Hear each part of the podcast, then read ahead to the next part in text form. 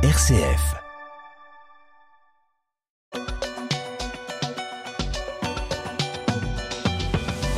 On continue avec le Qatar, Étienne. Et cette fois avec le scandale de corruption au Parlement européen. Euh, Melchior, l'une des vice-présidentes, la grecque Eva Kali, a été euh, inculpée et placée en détention provisoire. Elle est soupçonnée euh, de corruption avec le Qatar et de blanchiment d'argent en bande organisée. La présidente de la Commission européenne s'est exprimée sur le sujet. Pour elle, les soupçons de corruption au sein de l'institution sont très graves. Ursula von der Leyen qui a proposé la création d'une autorité indépendante sur les questions d'éthique dans les institutions de l'UE.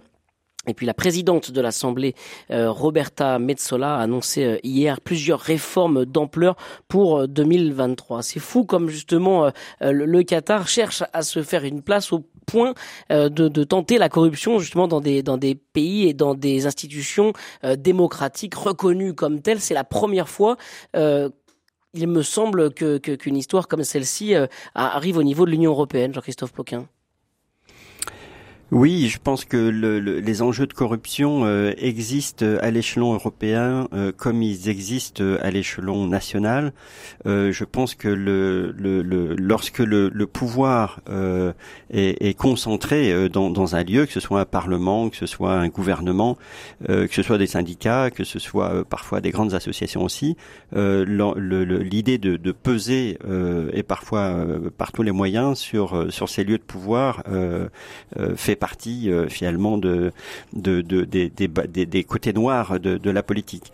Euh, et donc là, effectivement, le, le, le Parlement européen euh, est, d'autant plus mal à l'aise que c'est une institution euh, qui se veut un petit peu porteuse des, des idéaux démocratiques, des, des, bonnes valeurs, voilà, de l'Union européenne. Et donc, euh, voilà, que cette que cette le, une corruption, apparemment, on parle de, de, de centaines de milliers d'euros euh, qui ont été euh, trouvés en, en, billets, euh, voilà, chez des, dans, des, dans des domiciles privés. et donc l'enquête est en cours, donc il faut pas trop s'avancer dans les dans les incriminations, mais il semble bien effectivement qu'il y ait que cette que cette élue grecque Eva Eva Kaili, on, on, peut retrouver effectivement des propos très récents où elle expliquait que le, le Qatar était un pays qui avait fait de très grands progrès dans euh, euh, le, le, la protection des droits des travailleurs, notamment. Euh, voilà, et c'était ça, ça, ça, il se trouve que le, le, groupe socialiste au Parlement européen, dont elle fait partie, s'est abstenu lors de votes importants, ce qui fait penser qu'effectivement il y a un lien de, de, cause à effet entre cette masse de billets qui a été découverte, cette somme d'argent, et, et, et, les votes du, du groupe socialiste. Donc c'est vraiment un enjeu qui met très mal à l'aise évidemment le groupe socialiste, mais plus largement le Parlement européen. Et donc euh, les, les, mesures euh, euh, qui ont été annoncées, enfin les, les, réformes qui seront adoptées d'après la présidente du Parlement dès l'an prochain, devraient permettre de, de, de, clarifier tout ça. Sophie Dravinel, est-ce que pour vous c'est une coïncidence? Ça se passe en même temps que la Coupe du Monde au Qatar. Est-ce que il y a là une coïncidence? Et est-ce que même la méthode vous surprend, sachant qu'on connaît cette fameuse diplomatie de la Rolex euh, qui est très très très répandue dans les pays du Golfe? Oui, oui, non, non, mais absolument. Moi, moi je, je sur la convergence des temps, euh, je, je, suis réservée parce que, en fait, si on n'avait pas surpris euh, le père euh, d'Eva Kaili avec une valise pleine de billets, il n'y aurait pas eu de flagrant délit. Est-ce qu'il a été surpris à ce moment-là Le calendrier, bon, l'enquête va le dire. Ce qui est étonnant, c'est toute cette espèce de connexion avec cet ancien député Pierre Antonio Panzeri, de, qui est âgé de 67 ans, et, et Francesco Giorgi, qui est l'ancien attaché de presse de ce Pierre Antonio Panzeri et qui se trouve être le compagnon d'Eva Kaili. Et il faut savoir aussi que ce Pierre Antonio Panzeri, encore une fois, est euh, à la tête d'une ONG qui lutte contre les violations des droits de l'homme. Bon, voilà, point final. Euh, c'est assez glauque, c'est assez terrible. Pour l'instant, on tourne autour d'1,5 million d'euros euh, de corruption, mais on pourrait être beaucoup plus, mais largement beaucoup plus. On n'en sait rien pour le moment.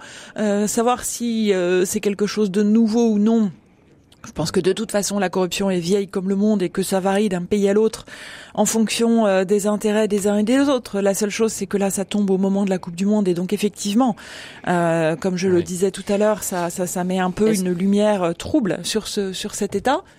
Est-ce que, est-ce que, est-ce que Jean-Christophe Ploquin, enfin, pour continuer sur ce que vous venez de dire, Sophie Dravinel, est-ce que l'Union européenne, qui était présentée comme une référence en matière de probité, est-ce que l'Union européenne là peut être fragilisée euh, par une affaire de corruption comme celle-ci, fragilisée dans la confiance que nous les citoyens on peut avoir dans l'institution, fragilisée aussi dans euh, voilà l'influence diplomatique de l'Europe dans le monde, euh, fragilisée aussi ben voilà dans l'unité même de, de l'Europe entre les 27. Qu'est-ce que vous en pensez? Oui, c'est vraiment des affaires qui jettent le, discrédit sur euh, une institution qui est euh, celle pour laquelle euh, ben, on vote tous les cinq ans. Hein, le Parlement européen, il y a les élections européennes, les prochaines, c'est en 2024. donc c'est évidemment une, une, une, lumière noire qui est projetée sur sur le Parlement européen. et de fait, l'Union européenne est, est vraiment une, une entité, une organisation qui pour pour laquelle euh, les, les, les, valeurs alors de, de, de, promotion des droits de l'homme, de démocratie, d'état de droit, euh, ça fait vraiment partie de son ADN et ça fait partie de sa diplomatie dans le monde. C'est-à-dire que lorsqu'on signe des accords commerciaux, maintenant, euh, l'Union européenne entend que ses partenaires respectent ces, ces, ces valeurs et, et, et, cette, et ces notions d'état de droit. Donc c'est vraiment quelque chose de très très haut dans l'agenda de l'Union européenne. Et euh, voilà, la, la, corruption est quelque chose qui, je dirais, euh, est justement euh, pas mise en avant dans l'État de droit. L'État de mmh. droit lutte contre la corruption, mais on voit que les institutions européennes elles-mêmes ne sont pas à l'abri. la Commission également, ça se passe parfois sous d'autres d'autres façons, mais on sait que parfois des, des, des, des, hauts fonctionnaires européens ou des, des personnes ayant eu des, des très hautes responsabilités responsabilités, y compris à la Commission, se retrouvent parfois euh, six mois plus tard, un an après, euh, euh, finalement employés dans des multinationales où ils ont à connaître finalement des dossiers qu'ils traitaient lorsqu'ils étaient hauts fonctionnaires à Bruxelles. Donc ça aussi, ça, jette évidemment beaucoup de, discrédit et c'est des points d'attention sur lesquels eh bien, il faut continuer à, à être très très vigilant. Jeanne nous a rejoint au 04 72 38 20 23. Bonjour Jeanne. Bonjour Melchior, bonjour à vous. Effectivement, euh, je dois vous dire que je n'ai pas été surprise du tout de ce problème par ce problème de corruption. Je pense que c'est une technique euh, de nouvelle puissance extrêmement offensive. Euh, l'être humain est ce qu'il est. Pour qu'il y ait corruption, il faut qu'il y ait corruptibilité. Nous avons des grandes proclamations sur la probité.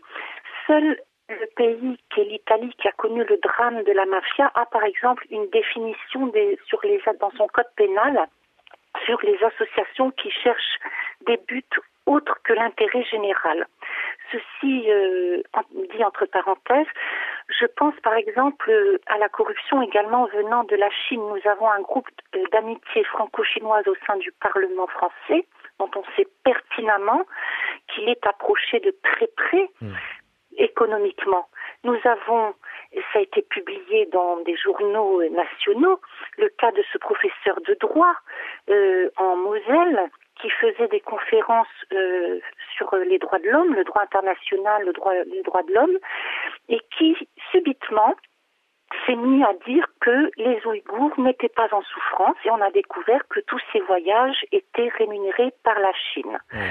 Donc, euh, donc, donc, vous n'êtes pas surprise, hein, c'est ce qu'on entend, euh, Jeanne, dans, dans, votre témoignage. Je vous, je vous, remercie beaucoup de nous avoir appelé euh, ce matin dans le Presse Club au 04 72 38 20 23. Sophie de Ravinel, peut-être pour réagir sur, euh, sur ce témoignage de Jeanne, pas de surprise et, et on voit bien que les influences diplomatiques jouent aussi un peu par euh, sous le manteau, on va dire.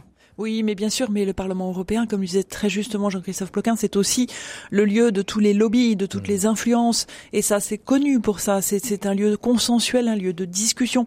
Beaucoup plus d'ailleurs qu'au Parlement euh, national euh, européen à Paris, à l'Assemblée nationale ou au Sénat. Euh, et donc, c'est quelque chose qui, qui, est habituel, auquel les Français, cette question du lobby ne sont pas forcément, dont les Français ne sont pas forcément coutumiers. Une chose est à étudier aussi, ce sont les conséquences, hein, parce que l'affaire n'est pas terminée. évidemment, on voit une connexion avec le Maroc qui a aussi euh, vu le jour hier des révélations pudiques de la justice belge pour le moment, mais qui pourraient devenir un peu plus pressantes, un peu plus pesantes. Et donc moi, ce que, ce sur quoi je m'interroge, c'est sur les conséquences sur l'opinion publique des divers pays européens au moment où nous sommes en pleine crise russo-ukrainienne, avec des pressions très fortes euh, sur l'Union européenne, évidemment, sur l'OTAN, sur les relations avec les États-Unis. Euh, et on voit déjà Viktor Orban en Hongrie, en Hongrie, qui se moque euh, très gentiment, euh, non, je vais dire très cruellement, euh, de la, de ce, du Parlement européen, qui est déjà en train d'ironiser sur les réseaux sociaux, sur, ben voilà, sur, sur, cette corruption, parce que c'est du, ça peut être une forme entre guillemets de pain béni pour des populistes qui ont déjà l'habitude de critiquer très fortement euh, cette construction européenne et qui vont euh, en France y compris, je pense évidemment au Rassemblement national, je pense euh, aux insoumis de Jean-Luc Mélenchon, vont se servir de ça comme d'un instrument pour faire avancer leur propre agenda. Il y a un angle qu'on n'a pas abordé, mais qui était évoqué cette semaine par euh, François-Xavier Bellamy sur notre antenne. Euh, c'est l'angle de l'islamisme, de l'islamisme politique. Il disait que justement c'était un pas de plus cette affaire de corruption vers une influence plus forte encore de l'islamisme politique en Europe. Est-ce que est-ce qu'il fait fausse, fausse route là-dessus Peut-être Sophie. Sophie. Juste un tout petit point. Après, je laisse la parole à mon confrère je, je, je, je pense que euh, oui, François-Xavier Bellamy n'a pas complètement tort sur ce sujet. Je parlais euh, du Maroc et je crois qu'un des, euh, un, des, des, des, ce que la justice belge a laissé entendre, c'est qu'il y avait de la pression. en particulier sur l'organisation de l'islam en Belgique. Et donc il y a, un, il y a là un, véritable enjeu, mais je, je, ne serais pas capable moi personnellement d'aller plus avant. Mmh. Jean-Christophe. Oui, sur le, le, le, Qatar, effectivement, parmi les, les, diplomaties euh, douces, enfin, ou le pouvoir euh, soft qu'il essaye d'utiliser, euh, c'est effectivement euh, la diplomatie religieuse. Et donc, c'est un, c'est un, un, pays qui soutient très activement le mouvement des frères musulmans, donc qui est une, une organisation qui est vraiment internationale, née en Égypte au début du XXe siècle, et qui a des ramifications dans tous les pays musulmans, quasiment, qui est une structure assez assez souple, euh, mais qui euh, donc euh, défend le fait que en politique finalement c'est la loi islamique qui doit prévaloir et on a vu après les printemps arabes, hein, on a vu en Tunisie et en Égypte notamment de, de, de, de, hauts responsables politiques liés aux frères musulmans qui ont, ont, défendu ces positions. Le Qatar est un peu un pays qui héberge les, les, les, les, les dirigeants des frères musulmans euh, et donc euh, et qui euh, les, soutient financièrement partout. ça s'inscrit aussi dans une sorte de concurrence entre le Qatar et son grand rival l'Arabie Saoudite, qui ont chacun finalement leur réseau de, de, de, promotion de, de l'islam et d'un islam plutôt rigoriste, d'un islam plutôt conservateur. et donc je pense que ce qui se passe en Europe aussi, c'est un peu ça, c'est-à-dire c'est cette concurrence entre l'Arabie Saoudite et le Qatar notamment, euh, le Maroc aussi, hein, qui essaye de pousser ses pions euh, euh, parce que le, pouvoir religieux n'est jamais très loin du, du, pouvoir politique aussi au Maroc. Et donc ces pays luttent, et la Turquie également, donc tous ces pays luttent pour finalement asseoir un petit peu leur réseau et leur influence aussi auprès des musulmans en Europe et finalement au sein des pays européens.